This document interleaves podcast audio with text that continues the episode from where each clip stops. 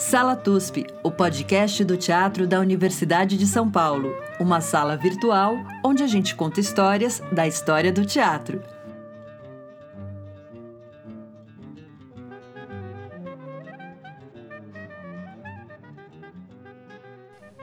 Olá, ouvintes do Sala TUSP. Essa é a nossa sala virtual onde a gente conta histórias das teatralidades brasileiras. E hoje estaremos com mais um episódio da série Figuras Marcantes e Figuras que Transformaram a Cena Teatral Brasileira. Meu nome é Maria Tendlau, eu estou aqui no Butantã, do lado do Instituto, produtor da vacina, e estamos conectados com Bauru. Olá, Maria. Olá, ouvintes. Então quer dizer que Maria está tão longe e tão perto de uma solução, é isso, né? Sim, eu diria que eu estou numa encruzilhada do capeta. Bom, você segue na, encruz... na encruzilhada, gente. Você segue na encruzilhada e eu sigo na casa do próprio, né? Porque aqui em Bauru, você sabe que é a portinha do inferno, muito quente. Agora temos uma questão outra aí que não, não vem ao caso. Mais alegórica, vamos dizer assim. E a gente está conectado com São Paulo, com uma pessoa que eu amo, que é o meu querido amigo Ney Piacentini. Oi, Ney Piacentini. É, obrigado pelo querido, que é recíproco. Só muda a letra O pela letra A. Vamos adotar o querido, meu querido Ney Piacentini, fica mais, mais correto. O com X. Então, Ney, bem-vindo à nossa sala. Bem-vindo, bem, bem ouvindo, porque eu sou ouvinte do, dos podcasts. Ai, que ótimo. Eu vou te apresentar como eu faço com todo, todos os nossos convidados, é, através do currículo, geralmente o currículo acadêmico. Ney, você já fez muita coisa na vida, eu não vou conseguir falar tudo, tá? Mas então, como eu, hoje eu estou te, te entrevistando como pesquisador, vou te apresentar pelo currículo do CNPq aqui. Ney Piacentini, ele é pós-doutorando uh, na Unesp, no Instituto de Artes, com um projeto A História da Atuação no Brasil, uau! É professor temporário da ECA, atualmente, na disciplina Poéticas de, da Atuação. É, atuou como orientador da pós-graduação de Direção e Atuação no, no Célia Helena, né, o Centro de Artes e Educação Célia Helena. Foi professor é, substituto na Unesp, da disciplina Laboratório de Atuação e Processos de Performance 5 e 6, e trabalhou como professor de direção de atores na pós-graduação em direção da Faculdade Paulista de Artes. Ele é doutor e mestre em Pedagogia Teatral pela ECA, USP, publicou o Ator Dialético, 20 anos de aprendizado na Companhia do Latão, e Eugênio Kuznet, do Ator ao Professor. Também é integrante da Companhia do Latão há 20 anos, desde a sua fundação, estávamos lá nós dois. Em 2016 foi indicado ao prêmio de melhor ator pelo, pela PCA por seu solo Espelhos. Em 2018 foi indicado ao prêmio Aplauso Brasil pelo seu livro O Ator Dialético, na categoria Destaque e ao Prêmio Botequim Cultural, no Rio de Janeiro, como melhor ator coadjuvante por lugar nenhum, espetáculo do Latão maravilhoso que realmente me arrasa. Ney sempre arrase, arrasa, arrasane em tudo quanto é lugar. É isso, Ney? Acrescenta, te retira. Não, já é o suficiente, porque não dá para resumir a vida toda em algumas linhas, né? Obrigado. Ai, Ney, olha só, estou mega feliz, porque realmente o Ney é daquele, da, meu parceiro de cena, assim, de, dos momentos muito felizes da minha vida. E como ele foi para pesquisa e já está um bólido acadêmico, já está chegando no pós-doutorado, já está quase finalizando, é, a gente vai conversar hoje sobre a pesquisa, na verdade, que foi publicada, que foi o seu mestrado, que é a figura do Eugênio Kuznet. Eugênio Kuznet, figura essencial para o teatro brasileiro e também muito presente na encruzilhada que nós abordamos por vários ângulos já aqui no podcast, que é a, da década de 50 à década de 70, o período aí áureo do teatro de arena, do teatro oficina né, no Império Zé Celciano, mas na, na época um pouco anterior. Eu vou começar te perguntando uma coisa. É, eu estava lendo o seu livro e você faz uma aproximação histórica e apresenta Eugênio Kuznet como um, essa pessoa que veio uh, da Europa para o Brasil e que fez teatro na Rússia. Conta um pouco da, de, de, como que foi essa chegada do, do Eugênio Kuznet, o que, que ele fez na Rússia e por que, que ele veio para o Brasil. Ele era muito jovem quando viveu na Rússia e há uma versão de que ele lutou na Revolução só que do lado dos brancos, dos mencheviques. E que ele tem um, tinha um problema na perna, que era um tiro que ele levou durante os, os combates. A vida teatral dele na Rússia foi pequena porque ele era jovem. Ele era um jovem servidor do exército branco contra o exército bolchevique. Então, é de se supor que ele não teve uma formação sólida teatral na Rússia a minha pesquisa me leva a crer que ele foi aprender Stanislavski no Brasil eh, na década de 50. Né? Mas agora ele teve um grande intervalo entre Rússia e voltar a estudar de mais de 20 anos. Primeiro, porque uma viagem da Rússia para o Brasil de, de navio era muito demorada e tinha algumas paradas.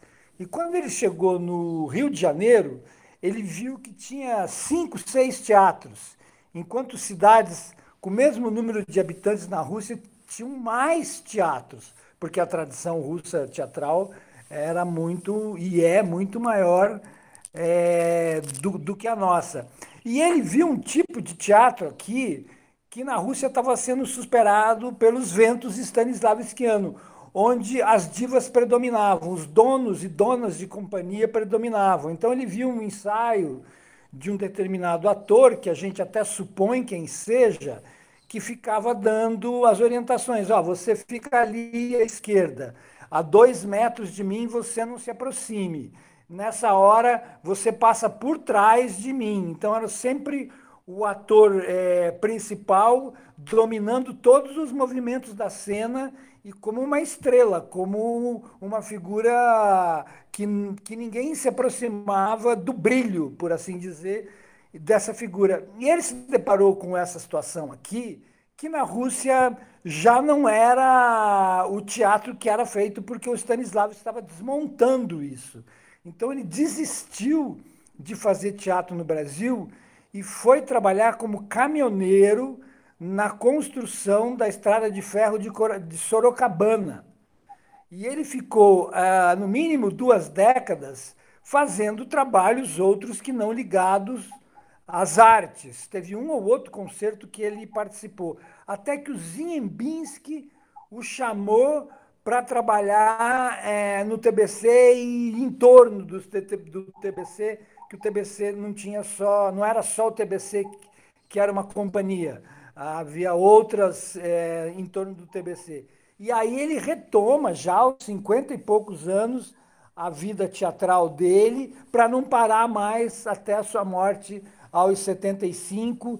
E nesse intervalo entre ele voltar a atuar e morrer, ele se transformou num pedagogo da atuação no Brasil, talvez o mais importante, um dos mais importantes. Isso é muito interessante, Ney. E, e por que, que ele veio para o Brasil? Foi por conta da Revolução, depois de dificuldade lá ou não? Há suspeitas que sim, que com a vitória dos bolcheviques, os mencheviques tiveram que tirar o time de campo, né? Uhum. Uh, mas há uma outra versão de que ele conheceu uma brasileira de Santa Catarina que ensinou português para ele. Ah, ele sabia português, eu lembro que eu li isso, né, no seu, é. no seu livro. Ele já veio sabendo português, curioso. É.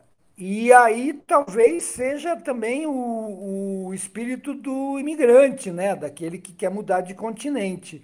Mas o motivo exato pelo qual ele saiu da Rússia e veio para o Brasil, eu não tenho conhecimento histórico. O Antônio Araújo, o Tó, diretor do Teatro da Vertigem, professor da da ECA, da USP de Artes Cênicas, que foi minha banca de qualificação e também da, do mestrado, me disse o seguinte na qualificação: ele falou, Ney, você não é um historiador. É, não se dirige a essa parte da história do Kuznets, porque se quer para a Rússia você vai poder ir. Então, acho que nesse aspecto você não precisa se detalhar tanto e sim focar mais na, na militância dele no Brasil como artista. Certo. Não, e é fantástico, porque daí você enquadra realmente, o livro é muito bacana, você enquadra realmente a formação dele, é, essa transformação do, do ator pedagogo. A gente estava falando que é, é, curioso, né, que, tá, que a gente não estuda muito os atores, né? A gente estuda os encenadores. E, e a, esse papel dele circulando entre essas figuras, para mim, me parece muito interessante. É, ele primeiro se encontra com Zembinski no TBC, depois ele vai trabalhar com Zé Renato no Teatro de Arena. É sim. isso? Sim, sim, sim. Ele faz algumas peças é, no entorno do TBC. Ele faz Alma Boa de Setsuan com a Maria Della Costa. E, Eu queria ter visto isso, Ney. É, ele faz uma, uma, um, um, Brecht também na Bahia e faz um outro Brecht é, no Rio Grande do Sul, que eu não vou me lembrar exatamente as peças que ele fez nesses dois estados. Então ele ficou conhecido, sem ele ter intenção disso, como um ator stanislavskiano e brechtiano também mas não foi voluntário esse envolvimento dele com o Brecht, por exemplo. Já com Stanislavski, sim, foi uma opção. Eu, eu quero te perguntar uma coisa sobre isso, mas antes disso, queria saber. Aí uh, você aborda também um pouco no livro que havia uma chegada do Stanislavski por várias frentes no Brasil, depois da década de 50, né? Começou a chegar essas informações para os ouvintes saberem. O próprio Stanislavski só foi publicar no final da vida dele, então também no, no, na época áurea do, do Teatro de Arte de Moscou, isso não estava, como, como eu diria, é, publicado ou esquematizado é, em técnicas, né? Era um trabalho ainda prático dele, ele só foi publicado depois. E o Kuznet acabou tendo contato com essa, com essa organização é, da técnica também, só que no Brasil por, por, por, por textos, né? Sim, o Minha Vida na Arte foi o primeiro livro publicado anterior às outras obras mais consistentes eh, técnica estética e artisticamente. Mas já o Minha Vida na Arte chamou muita atenção. E houve uma tradução desse livro no Brasil na década de 50. Eh, minha memória já não está tão precisa porque eu escrevi o livro em 2012, 2013, que o Kuznets se apropriou dela. E foi aí que ele começou a se aproximar é, mais do Stanislavski. De, e aí, numa outra ocasião, em 1968, ele volta para a Rússia através de uma bolsa da Casa Rússia Brasil, e lá ele encontra Maria Knebel, que é uma das principais discípulas do Stanislavski, e se depara com um aspecto dos mais avançados do, do, do Stanislavski, que é a análise ativa, análise em pé, análise em movimento, que é um procedimento de você se aproximar da, da, da dramaturgia sem conhecer o texto teatral antecipadamente. Você faz a sua, o seu estudo dramatúrgico dos seus personagens e da peça improvisando. Eh, é lógico que isso necessita de um coordenador, de um diretor que conheça muito bem a obra e que vá amoldando os atores, de modo que quando se dá conta, os atores já estão com o texto original quase que constituído através das improvisações. Então ele teve esse contato com a Maria Knebel e trouxe isso para o Brasil. Se você lê os dois primeiros livros do Kuznet, é, a análise ativa não está presente. Agora, no Ator e Método, ela está, porque foi nesse intervalo que ele foi é, para a Rússia. Você disse agora há pouco que a gente estuda pouco atuação e eu concordo com você. Mas o Stanislavski é um paradigma mundial e um, um, ou talvez o que mais se dedicou ao estudo da atuação no, no planeta, né? É, eu, eu não pensei assim amplo espectro, né? Porque o próprio Brecht também fala muito sobre atuação, necessita falar sobre atuação para falar sobre as questões que ele aborda. Mas aqui no Brasil eu fiquei pensando, e a, e a sensação que eu tenho é que exatamente o, o que a gente considera teatro brasileiro, e aqui falamos das teatralidades, não apenas do teatro, mas o que a gente considera teatro autoral brasileiro começa com, na década de 50, quando apareceram os encenadores, né, que não era mais só o primeiro ator ou a primeira atriz é, coordenando, né, marcando as cenas, como você estava falando. E olha, eu, eu, eu já vi o Gianni Rato marcando cena, gente, e eu fico pensando, né, o Gianni já é de outra de outra geração, mas agora me, me veio uma lembrança de infância, de com meu pai no teatro, no ensaio, eu quietinha na cadeira e o Jane marcando as cenas, coisa que a gente quase não faz mais, né? Muito legal. O Kuznick foi uma espécie de colaborador nesse sentido. Uh, a Fernanda Montenegro diz dele que ele era um verdadeiro mestre e que o aspecto interiorizado da interpretação dele se devia menos à influência de Stanislavski, que ele ainda não tinha intimidade, e mais à origem eslava dele. Então, daí ele ser uma figura uh, diferente dos mediterrâneos, que são mais efusivos, usam mais as mãos, dão mais uh, forma à voz, e que ele era um ator mais contido. Mas no Arena, por exemplo, ele foi uma espécie de assistente de direção do Zé Renato. Não só na questão dos atores, mas no espectro da encenação. Existe uma história conhecida que é o final de Eles Não Usam Black Tie, porque ele faz o Otávio, o pai, e que contracena com o Tião, o filho. Que o, o, o, incomodava ao Kuznet esse confronto é, no sentido de rosto a rosto, de discussão entre pai e filho. Então, eles fizeram uma improvisação em que eles ficaram de costas um para o outro. Eles resolveram dois problemas ao mesmo tempo. Do diga ao seu pai que o Tião não é mais o seu filho, que ele falava indiretamente, e o filho falava, e diga, a, a, diga ao seu filho, melhor dizendo, e ele falava, e diga ao seu pai que eu não voltarei mais para essa casa. Estou reproduzindo o diálogo é, sem fidelidade. Mas uhum. um não conversava. É como se eu dissesse para você: diga a Maria Tendlau que eu, nessa entrevista, vou falar pouco sobre tal assunto. E você respondesse, diga ao Ney Piacentini que ele tem que tocar em certo assunto. O diálogo não era direto. Maria, olha, Ney, olha. E eles fizeram uma improvisação de costas um para o outro que resolvia essa questão, porque eles não queriam olhar na cara um do outro. E, ao mesmo tempo, no Teatro de Arena, eles deram conta da espacialidade, porque isso dava visibilidade de 360 graus pra, para o diálogo dos dois atores. Então, o Zé Renato me contou isso como uma descoberta feita entre o próprio Zé Renato e, e o Eugênio Kuznet.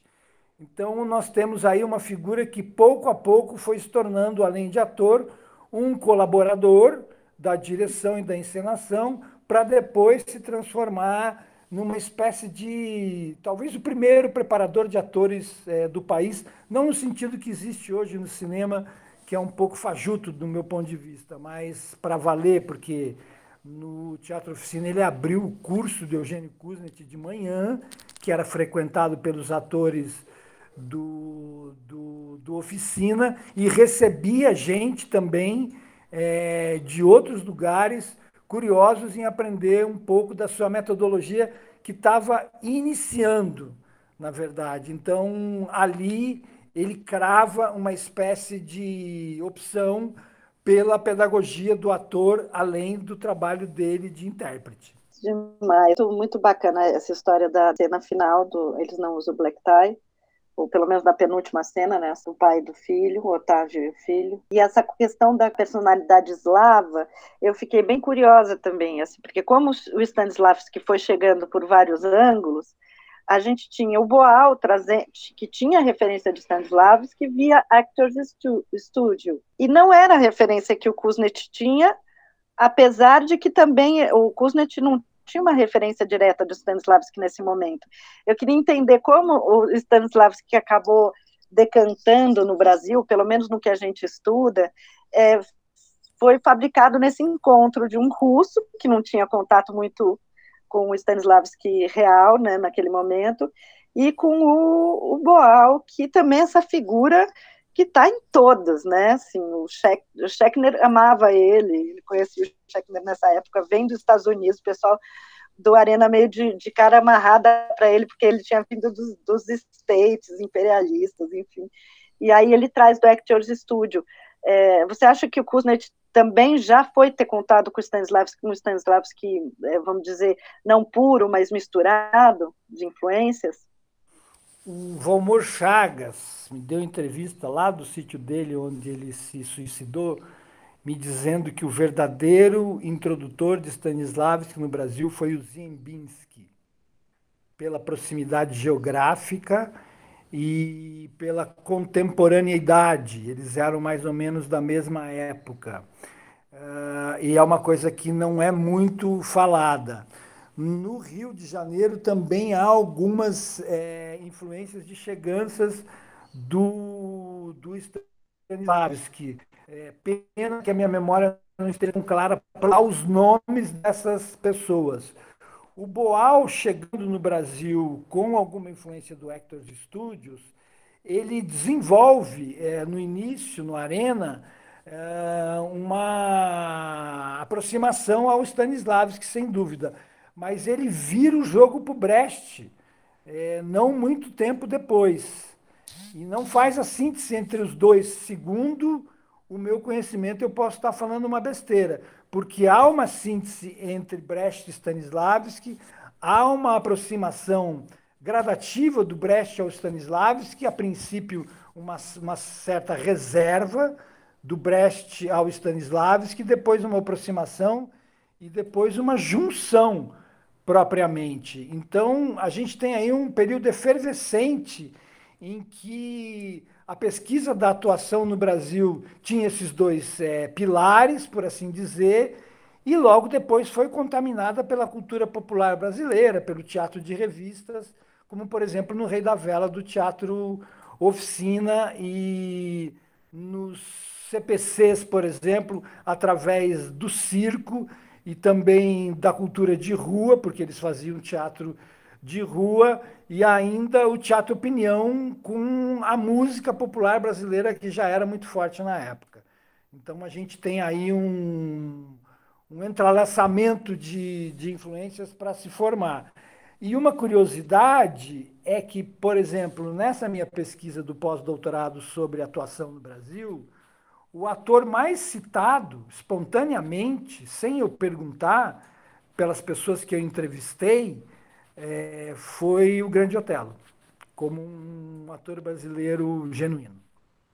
Olha, gente, eu, eu ia te perguntar, na verdade, porque eu fiquei meio assim comovida e ao mesmo tempo feliz lendo o seu trabalho que você tinha entrevistado o, o Flávio Migliaccio. E é curioso, porque ele, ele vai acabar encarnando assim, a ele, é, é, este é o ator que sabe representar o brasileiro, né?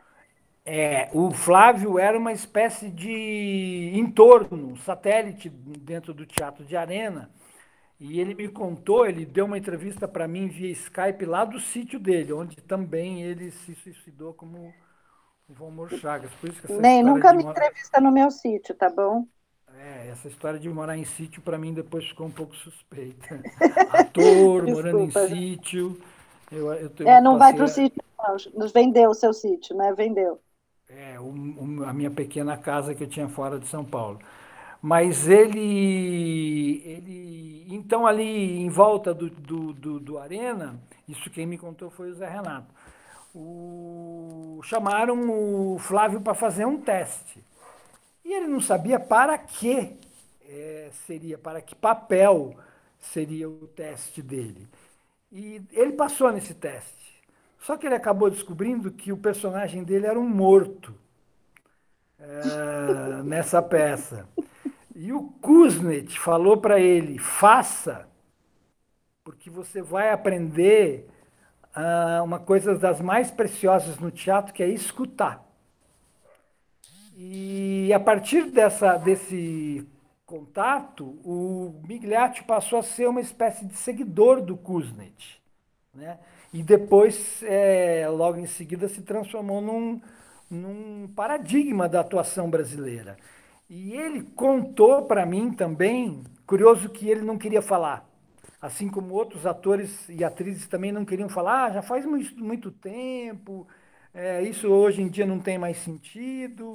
Mas aí lá pelas tantas eles começavam a falar e não paravam mais de falar, porque a admiração deles ao Kuznets era algo assim é, irresistível, né? Eles tinham no Kuznets uma admiração muito grande. Até tem uma anedota que é real, que o, eu entrevistei o Amir Haddad também, e o Amir Haddad me falou o seguinte: o Kuznets não ia no Gigeto. É, Para quem não conhece, o Gigeto era um restaurante frequentado pela classe teatral, e com isso ele quis dizer que o Kuznets era um sujeito reservado, estudioso, dedicado, uhum. disciplinado, a ponto de não frequentar o restaurante que era o ponto de encontro das atrizes, dos atores, dos diretores, enfim, de toda a chamada então classe teatral, que na verdade é a categoria, porque nós não chegamos a ser uma classe como, como me disse a, a Iná. Mas, voltando ao Flávio Migliaccio, ele disse que havia sim um projeto de mudança na atuação brasileira. Em relação, por exemplo, ao TBC, onde se falava altissonante, onde se treinava o andar, a posição das mãos, os figurinos eram muito elegantes, os cenários muito bem feitos e que sim queriam encontrar um modo de atuação brasileiro uh, como se falava no Brasil e como se agia no Brasil. Já o Chico de Assis também tem uma versão um pouco mais cômica sobre isso, que ele diz assim: o TBC era grande, precisava falar alto e gesticular bastante. O Arena era pequenininho, então a gente tinha que falar baixo e não precisava fazer muito movimento. Muito bom. Agora, tem uma história que é do, do, do, gesto que ficou famoso como um exemplo de dedicação e de talvez é, subtexto, ou como é que chama quando a gente faz a história do personagem, gênese, é. É, do Kuznet, que é a história da calça do Otávio, está larga porque ele estava comendo menos devido à greve e ele não alardeou é, emagreceu, não tinha cinto, a calça caía, ele levantava a calça. E isso virou um exemplo de uma, de uma interpretação muito bem trabalhada e pesquisada. E eu fiquei, eu fiquei hoje, hoje de manhã, parei para pensar, falei, mas gente, isso é um gestos, isso na verdade é um gestos brechtiano, não é o, ápice do Stanislavski.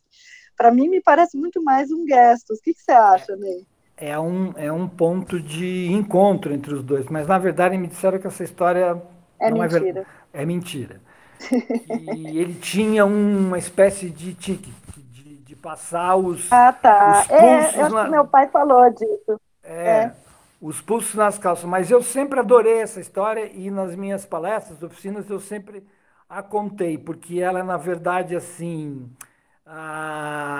com a greve, houve falta de alimentos para os trabalhadores das fábricas. Havendo falta de alimento, o Kuznets se poupava de comer em casa para que sobrasse mais comida para a família dele.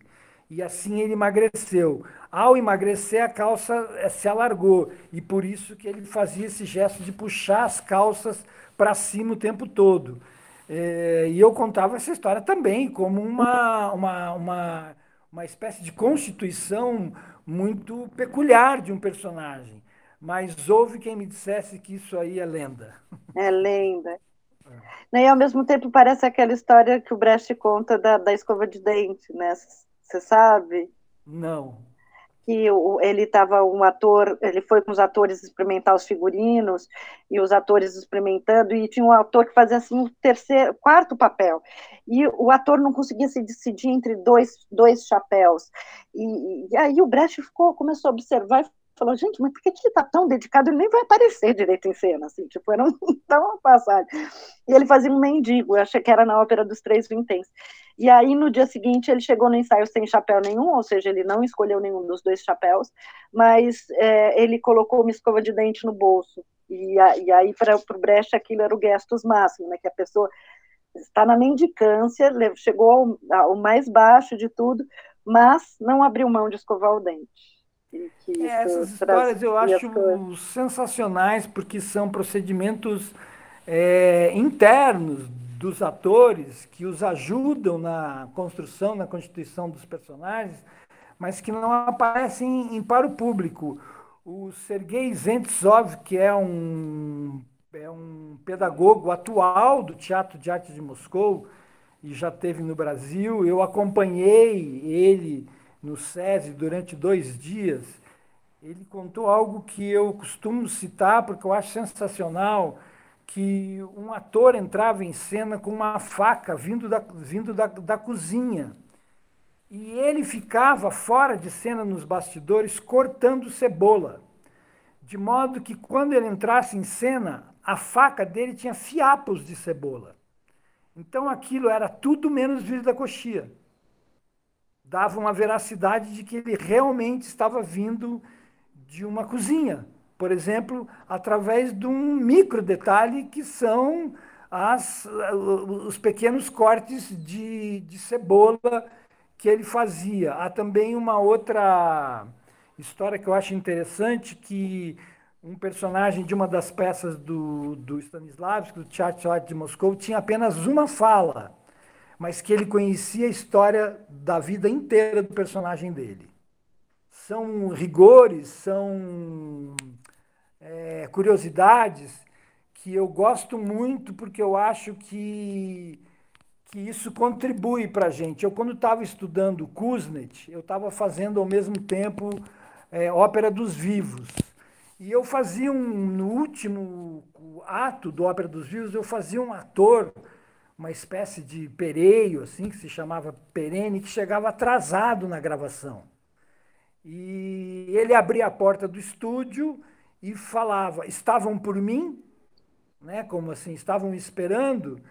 Uh, e eu, ao estudar o Kuznets, eu fiz toda a trajetória dele desde a noite anterior, em que ele não estudou direito o texto, mas ele deu uma olhada no final do roteiro até que ele achou interessante, jogou o texto no chão, acabou dormindo no sofá. Eu imaginei que ele morasse num apartamento pequeno do Copan, acabou acordando tarde, não sabia como ir para para a emissora, se ia de táxi não tinha dinheiro, se ia de ônibus ia demorar, chegou lá atrasado, botou o figurino rapidamente e entrou no estúdio e perguntou: estavam por mim? Quando eu chegava e simplesmente abria a porta e, e falava estavam por mim, era uma coisa. Quando eu fiz essa espécie de histórico imediatamente anterior dessa frase, eu senti uma outra densidade na frase, apesar de ser uma frase curta. E isso tudo foi aprendizado é, do Kuznet, porque eu tive a sorte de fazer o mestrado enquanto eu estava trabalhando em peças da Companhia do Latão. Então, eu aplicava aquilo que eu aprendia nos livros do Kuznet e nas histórias e nas entrevistas que eu fiz sobre ele nas peças que eu estava atuando. Eu posso dizer que o Kuznet me mudou muito como ator e muito como pessoa, porque a descrição dele e a dedicação dele não me eram familiares, pelo contrário.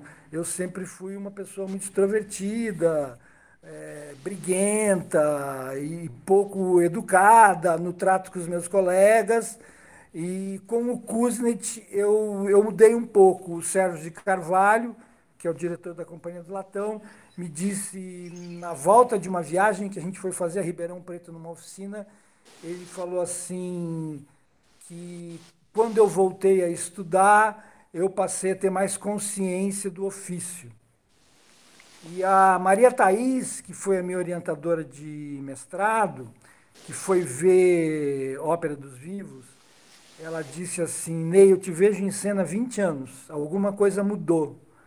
Então eu devo ao Kuznet uma filiação É, uma vez eu estava com a Carminha Gôngora no Sesc Pompeia, eu acho que era um pouco depois do antes, era um pouco antes do lançamento do livro, e que nós comentávamos que eu tinha visto uma foto grande do Kuznets e que eu tinha uma sensação filial dele, como se eu fosse um filho biológico dele. Eu até fiquei um pouco emocionado quando eu conversei sobre isso com, com a Carminha. Então, apesar de eu não ter o conhecido, é, eu conversei com várias pessoas que tiveram contato com ele. Cada pessoa que eu conversava me indicava mais três. E chegou uma hora que eu tive que estancar essa pesquisa com as pessoas que conviveram com ele para poder concluir o livro. Então é, é muito especial para mim. Tem uma história curiosa que na defesa do, do, do, meu mestrado, quando eu fui falar dessa mudança que o Kuznets causou em mim, eu fiquei emocionado e comecei a quase chorar e baixei a cabeça. O Sérgio estava na plateia da, da defesa uhum. e falou, e falou para si mesmo: não é o momento, não é o momento, dizendo para si mesmo: não é o momento de se emocionar no meio da, da arguição. Geralmente a gente faz isso no fim.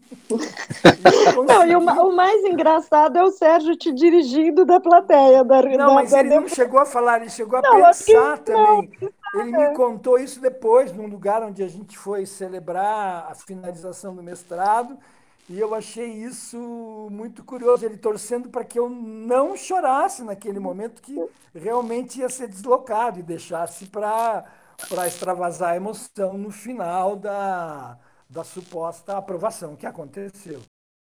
Ô, Ney, voltando um pouquinho nessa sua gênese do personagem, eu achei muito curioso, porque você descreve uh, esse procedimento, e na minha cabeça vem uh, o histórico do Actors Studio, né, que também é uma outra escola, que fez muita carreira aqui no Brasil. Você vê alguma semelhança entre esses dois uh, esses dois procedimentos, esse que você desenvolveu através do, dos estudos do Eugênio Kuznet e esse outro vindo do Actors Studio, da epigênese do personagem? Sim, há, uma, há um paralelismo é, muito comentado. O que acontece é que quando o Teatro de Arte de Moscou foi para os Estados Unidos, e eles foram recebidos pelo presidente da República na época, o Stanislavski conta que eles ficaram um tempão esperando e quando o presidente apareceu, ele, ele deu um oi, assim, opa, tudo bom, tudo bem, tá. Foi uma coisa muito rápida para tanta expectativa. Um dos atores do Teatro de Arte de Moscou, Richard Bolelavsky, e a Maria Oshpenkaya, eu não sei o soletrar o sobrenome dela, ficaram nos Estados Unidos. E era uma época em que o Stanislavski estava pesquisando a memória emotiva, o empréstimo das, das emoções dos atores aos personagens.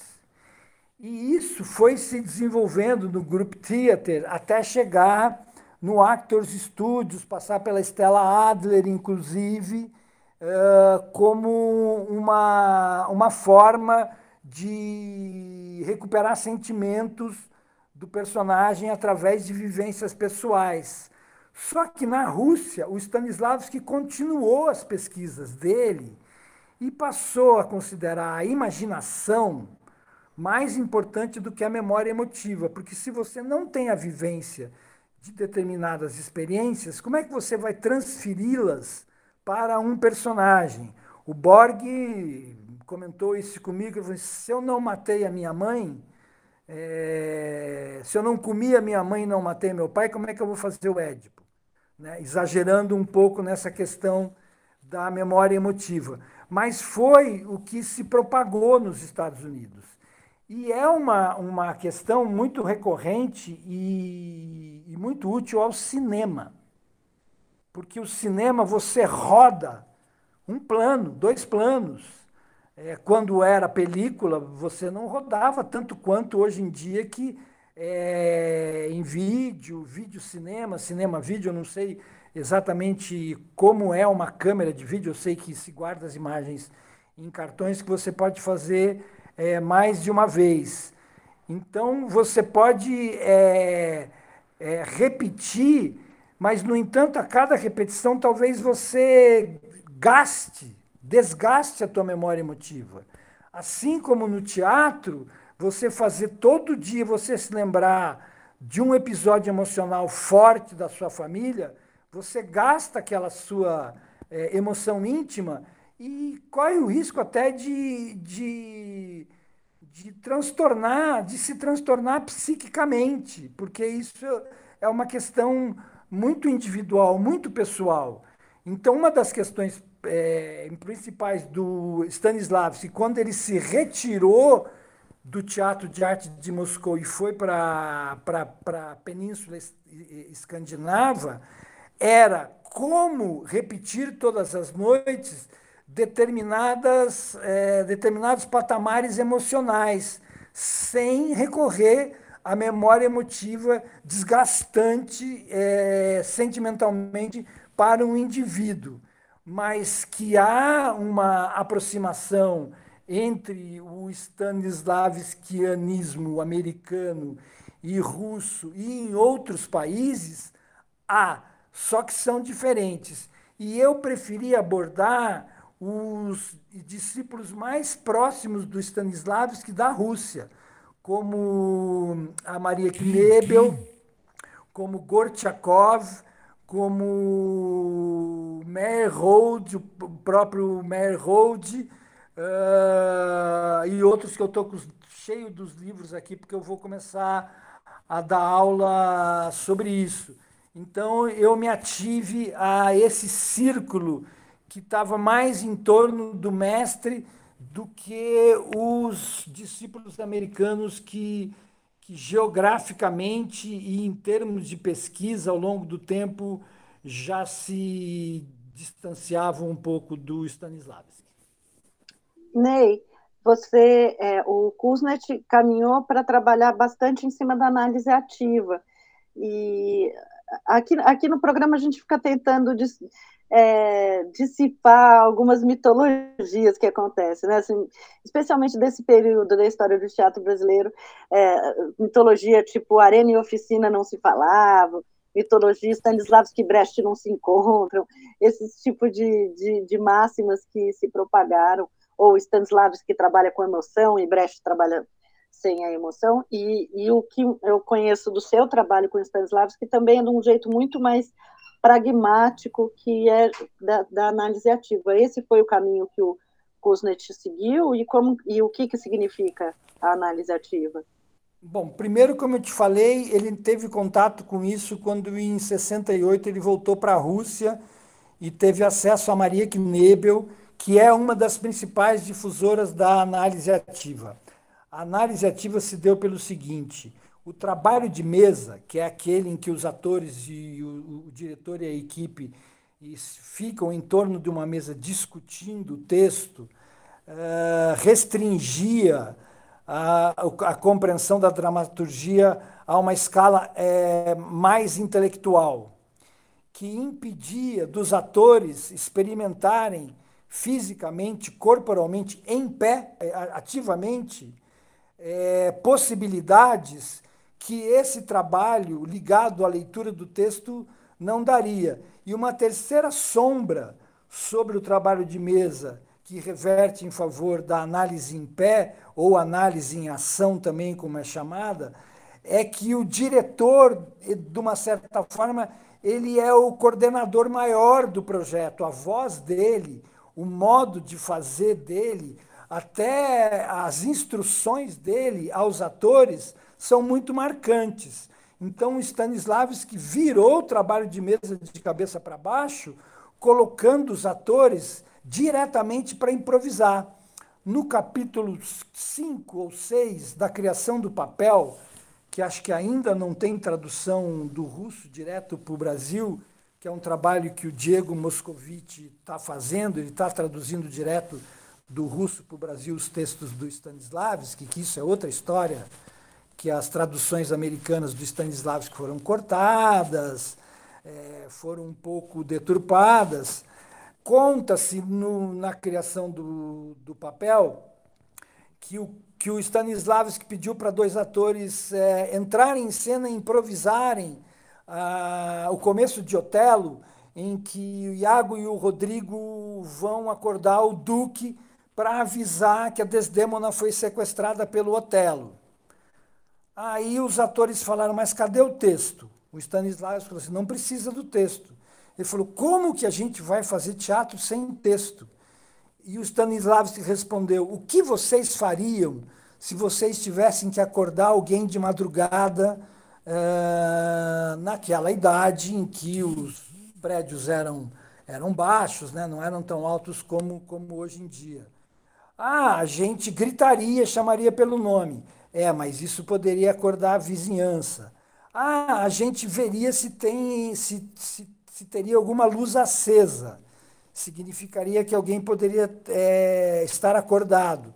Sim, mas poderia ser qualquer uma das pessoas da, da vizinhança acordado. Ah, a gente jogaria pedrinhas nas janelas para ver se o Duque aparecia. Aí o Stanislavski falou: Ah, encontramos uma ação física que tem lógica com a procura dos personagens ao Duque, eh, pai da Desdêmona. Assim como o Stanislavski conta eh, nesse livro que o ator que fazia o Duque ele já sabia que ele ia sair na janela e não ia acreditar que a filha dele tinha sido sequestrada pelo Otelo.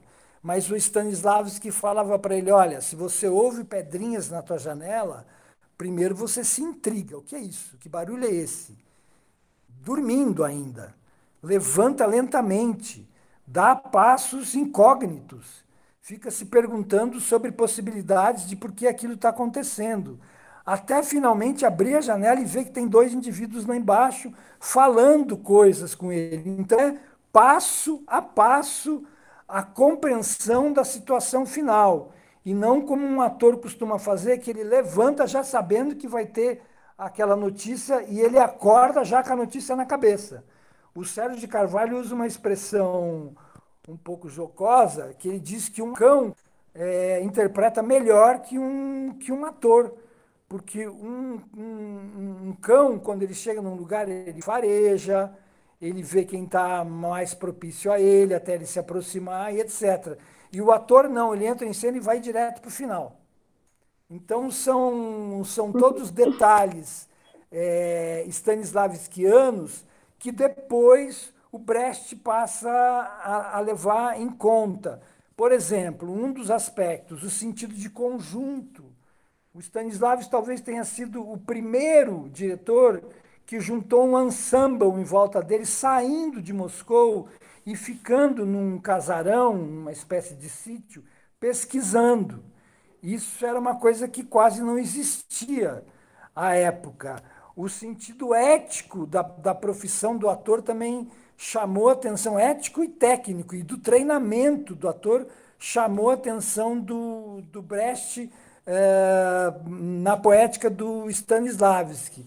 Mas eu gosto muito do exemplo da contradição interna do ator, que quando ele está com raiva, ele tenta se parecer calmo, que quando ele é um sovina, ele tenta se mostrar generoso.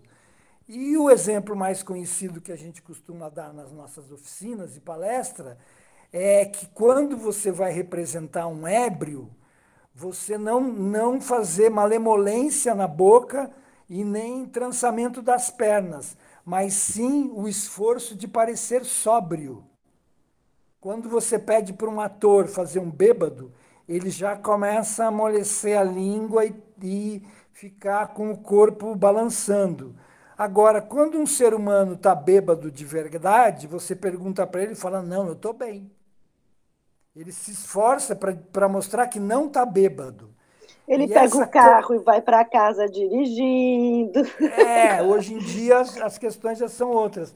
Mas isso seria uma dialética, e para mim é o dínamo da atuação dialética internalizada, que não depende só da dramaturgia dialética, que era o que o Brecht fazia, é, e também da encenação dialética. Eu acho que aí tem um núcleo que eu coloco no livro, no ator dialético, como um, um ponto de virada na nossa atuação dentro da companhia, a ponto de depois, em algumas peças, a gente já partir disso. Eu me lembro do momento que eu fiquei com inveja da Helena Albergaria, no Pão e a Pedra, em que ela fazia uma operária e tinha colegas operárias, mas ela fazia as cenas das operárias descansando, passando Coca-Cola para se bronzear, indo ao banheiro. Ela não fazia cenas das operárias trabalhando nas máquinas, que lembra muito o filme do Chaplin. E eu me intrigava, por que, que um ator com tantos anos no latão não conseguia fazer uma cena de, eh, diretamente dialética? E eu vim para casa intrigado com isso e fiz uma lista do que, que um homem de 60 anos, que era a idade do meu personagem e é a minha idade atual, faria normalmente uh, engraxaria os sapatos, lavaria um carro se ele tivesse um carro velho, arrumaria a casa, faria comida para ele mesmo, lavaria roupa. Opa! Lavaria roupa? Acho que lavaria roupa, talvez um homem na década, final da década de 70, 80, não fizesse. Então, e passaria roupa, talvez. Aí, quando eu pensei em lavar roupa, eu falei: opa, isso não é tão comum para um homem daquela época, muito menos passar roupa. Aí eu bolei uma cena em que, no meio da greve, ele, para fazer um troquinho, ele lavava a roupa para fora, para os colegas dele de fábrica. Lavava e passava. Essa cena não entrou na peça, mas a cena do personagem lavando roupa num tanque e cantando Roberto Carlos, juntando com outras improvisações de outros colegas, entrou na peça e ficou uma cena dialética, porque ele cantava Roberto Carlos, lavava a roupa e, ao mesmo tempo, falava com um certo ressentimento da situação política deles, mas eu não fazia isso ressentido. Eu fazia isso com uma certa, não diria leveza, mas com uma certa consciência. Então, foi uma, uma criação que fugiu muito aos, aos, aos clichês de construção do personagem, de estar tá lavando roupa, de estar tá batendo a roupa é, no tanque e de falar de um jeito áspero ou coisa do, do, do gênero. Mas só para fechar a história, eu precisei de um método para chegar nisso. Por isso que eu disse que eu fiquei com inveja da Helena Albergaria, porque ela fez isso de chofre. Na primeira improvisação, ela já botou as operárias passando Coca-Cola no corpo para se bronzear, que era uma coisa muito usada na década de 60. Eu lembro que minhas irmãs faziam isso. Ai, que loucura.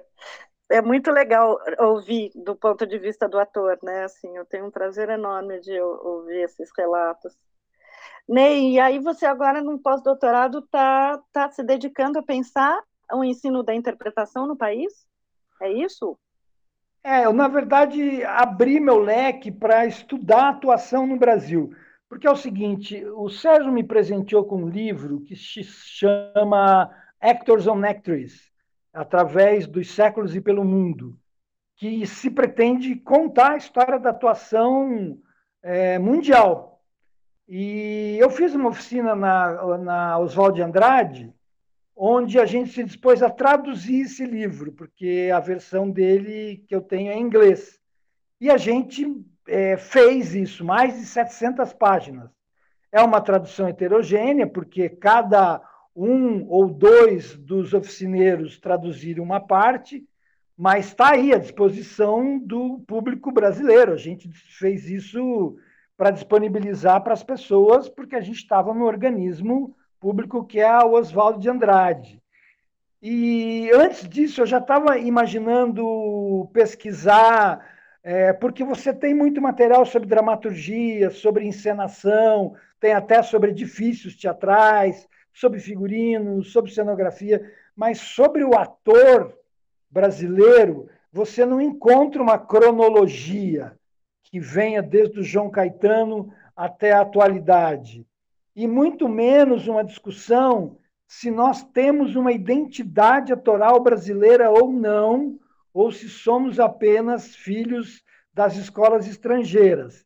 E essa discussão deu muito pano para manga entre os meus entrevistados e os depoimentos históricos que eu, que eu recolhi. Então, eu estou fechando esse, esse pós-doutorado, agora na Unesp, esse ano, e estou pensando em fazer um segundo pós-doutorado uh, na USP, o ano que vem, sobre a atuação brasileira no século XXI. Porque no, no atual, eu paro com o Mateu Bonfito uh, dando uma palhinha sobre a performance ao passo que o próximo pós-doutorado eu talvez aborde isso de forma mais imersiva. E as outras é, maneiras de se expressar teatralmente. Teatro documentário, autoficção, enfim, essas tendências mais contemporâneas de gênero, de raça, enfim, como que a atuação se dá dentro desse contexto do novo século. Está é, tá sendo muito interessante, eu estou aprendendo muita coisa, tem curiosidades incríveis, tem depoimentos tocantes, uh, tem, por exemplo, uma atriz que eu não estava conseguindo material sobre ela e estava perturbando a vida da Tânia Brandão, que é uma pesquisadora, historiadora do Rio, porque eu sei que ela tinha material dela, mas ela não conseguia me mandar que é a Itália Fausta, que é uma atriz uh, entre João Caetano e Leopoldo Frois, é, por aí. E eu encontrei um, um, um, livro que é sobre a influência italiana no teatro brasileiro, que fala muito da Itália Fausta. Como, por exemplo, que ela tanto conheceu os louros, o, o bônus quanto o ônus da, da profissão e da exaustão da profissão, que o teatro não era só flores e aplausos e abraços e beijos ao final.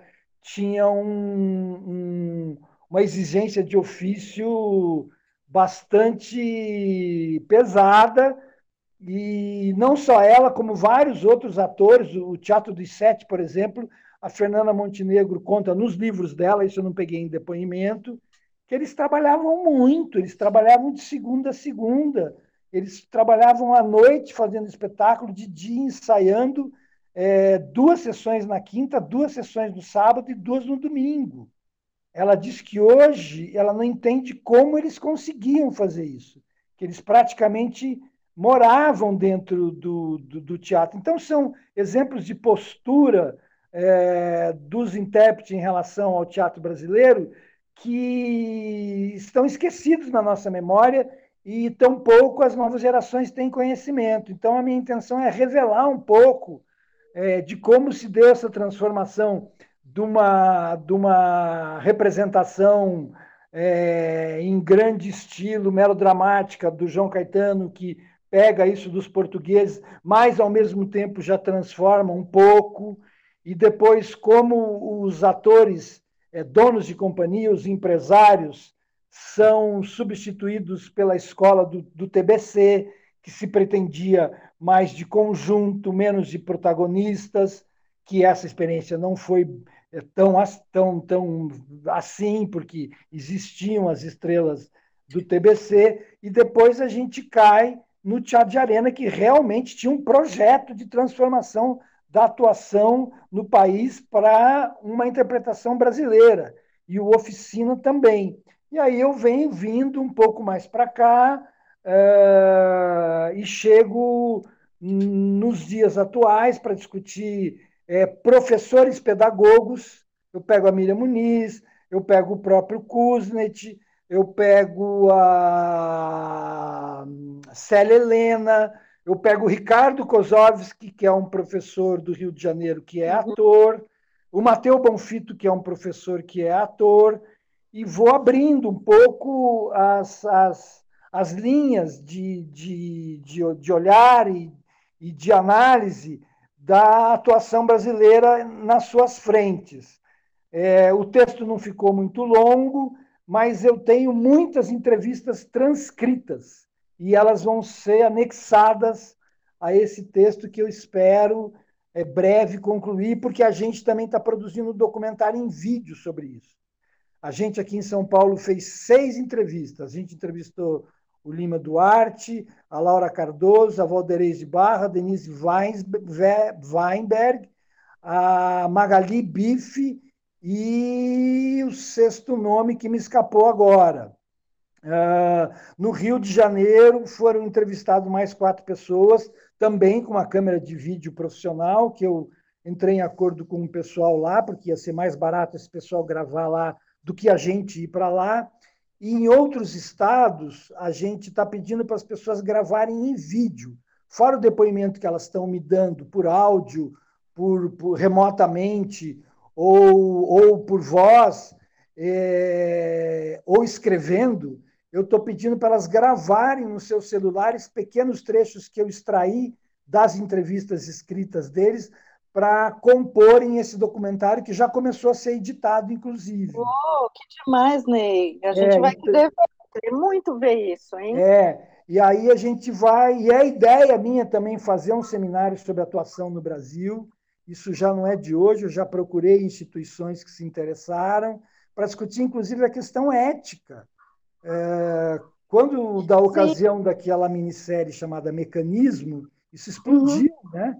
Dos atores brasileiros se prestarem a fazer papéis é, é, é, desleais à história do país. Sim, e muito importante é, também por, é, em, em, relação essa discussão sempre volta. A ética não, a ética é muito importante que você tenha colocado, mas essa discussão sempre volta aqui em relação à profissionalização é, da profissão, do ofício, e de como é, isso foi enfrentado, porque não é uma, uma, uma questão de simples resolução, foi enfrentado nos vários períodos.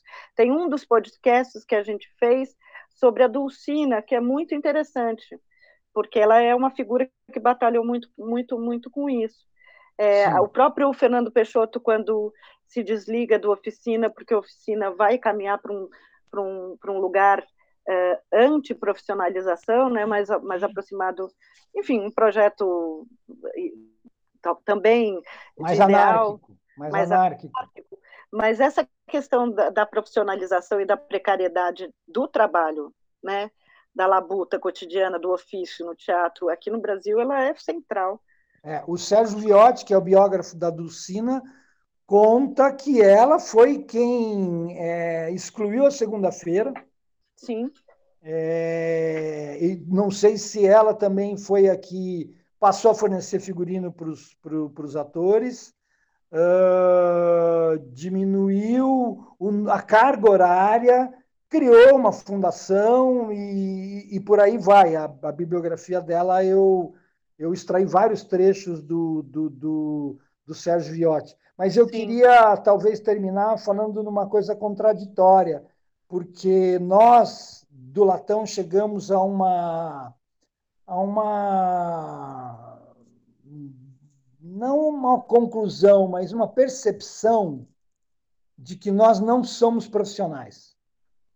E foi muito útil isso para a gente, porque a gente sempre viveu o dilema de tentar viver da profissão, o que é praticamente impossível, com algumas exceções, com um número de, de representadores, de atuantes no Brasil muito pequena, como no futebol. São pouquíssimos os atletas que se destacam em grandes clubes e se tornam estrelas, assim como na televisão e no cinema brasileiro. Então, a, a, gente ficou um pouco mais tranquilo ao saber que a gente não ia conseguir viver de teatro. Sim, e que talvez acho a gente tivesse que lançar a mão da pedagogia e de outras atividades ligadas ao teatro para manter uma certa coerência com o nosso trabalho. Então, isso também é muito discutível. assim. É, o amadorismo, o amor pelo teatro e o profissionalismo no qual você se dispõe a fazer coisas indevidas para sobreviver é algo bem discutível. Né? Sim. Não, totalmente. E para mim essa é uma questão central. Eu, como uma, uma pessoa que eu realmente gosto de teatro amador é, e teatro vocacional, né? E eu acho, como brechtiana, também uma questão central, porque para mim me interessa muito por exemplo, o trabalho com a peça didática, que não é um trabalho de profissionalização. Não. É um trabalho não. de igualdade entre, entre produtor e fruidor, né? Sim, Sim assim como... Então, não, um filho... não, não tem como defender isso apesar de que saber sim que hoje é importante, hoje é importante se filiar, filim-se aos sindicatos que forem precisos, é, se você for professor, for ator, for é, em qualquer qual que seja a sua categoria, porque esse, essa conquista também está tá sendo destruída no nosso país, mas vamos, como artistas e criadores, pensar mais profundamente nessa relação. Ela e não é uma relação que... é, pacífica, né? País, Fala, né? País país hoje tem mais de 20 escolas de teatro. É, não tem espaço para tanta gente se profissionalizar. E um filho dileto das peças didáticas do Brecht, que é o Teatro Fórum do Boal, também não tem essa, essa intenção de transformar os, as pessoas que querem experimentar a arte como uma forma de melhorar suas vidas e as vidas em volta delas, uh, não, não pretendem, porque uh, eu conheci muita gente, naturalmente, em 40 anos de teatro, mas eu uma vez entrei no escritório de uma companhia de amigos, e, e eles eram três atores, e eu fiquei espantado com os três mergulhados nos computadores, fazendo gráficos, dando telefonemas, separando o público convidado do público que pagou inteira, do público que pagou meia, numa labuta é, de, de, escritório impressionante. E, e, eu me questiono. À época eu achava que, não, tudo bem eu ser presidente da cooperativa, desde que eu não, não deixe de ser ator, isso não atrapalha tanto. Depois que eu saí da cooperativa, eu percebi que atrapalha muito, tira muito tempo. Quando que eu, quando presidente da cooperativa, poderia chegar em casa, fazer um relato de como é que foi o ensaio. No livro Ator Dialético tem praticamente um diário do, do Pão e a Pedra. E na manhã seguinte fazer leituras e, e, e criar os subtextos dos personagens e fazer as cenas que são citadas só é, como memória dos personagens, mas criá-las para você ter é, memória imaginária dessas cenas fazer uma série de exercícios é, em casa, ligar para os colegas para conversar sobre o que a gente ia improvisar no dia. É óbvio que isso tudo é um pouco onírico, é, é um pouco sonho, porque o é ator russo diz que trabalha de manhã à tarde à noite, ele faz exercícios físicos de manhã, à tarde ele treina improvisação e à noite ele ensaia mas a rede pública de teatros no, no Estado russo é muito ampla, assim como na Inglaterra. E aqui eu acho que a gente já sabia quando começou que nós improvisaríamos, viveríamos na precariedade e não teríamos conforto material. Por mais difícil pensar nisso, isso é mais realista do que a gente querer ser é, pequenas estrelinhas no nosso meio. Acho, acho mais, mais concreto. Querido, olha só, essa semana fez 12 ou 13 anos do falecimento do Maia, Reinaldo Maia, muito querido, e, e ele, ele, ele se debatia com essa questão e falava a quantidade de peça que tem em cartaz num, num país que não que não, não vai ao teatro é uma coisa bizarra.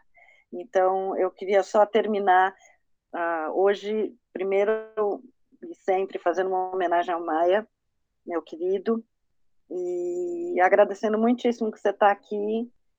E é isso, gente. Labuta também de se debruçar sobre a ética, além da estética do nosso trabalho, para a gente pensar quais rumos o teatro pode tomar e como que esses rumos podem colaborar na história do país, se isso nos interessa, a mim me interessa muito, tenho certeza que Ney e Chico também. Fomos transformados pelo, pelo Maia, por exemplo, né? então façamos juntos essa homenagem. Beijos, fiquem em casa se puderem. Beijos a todos vocês.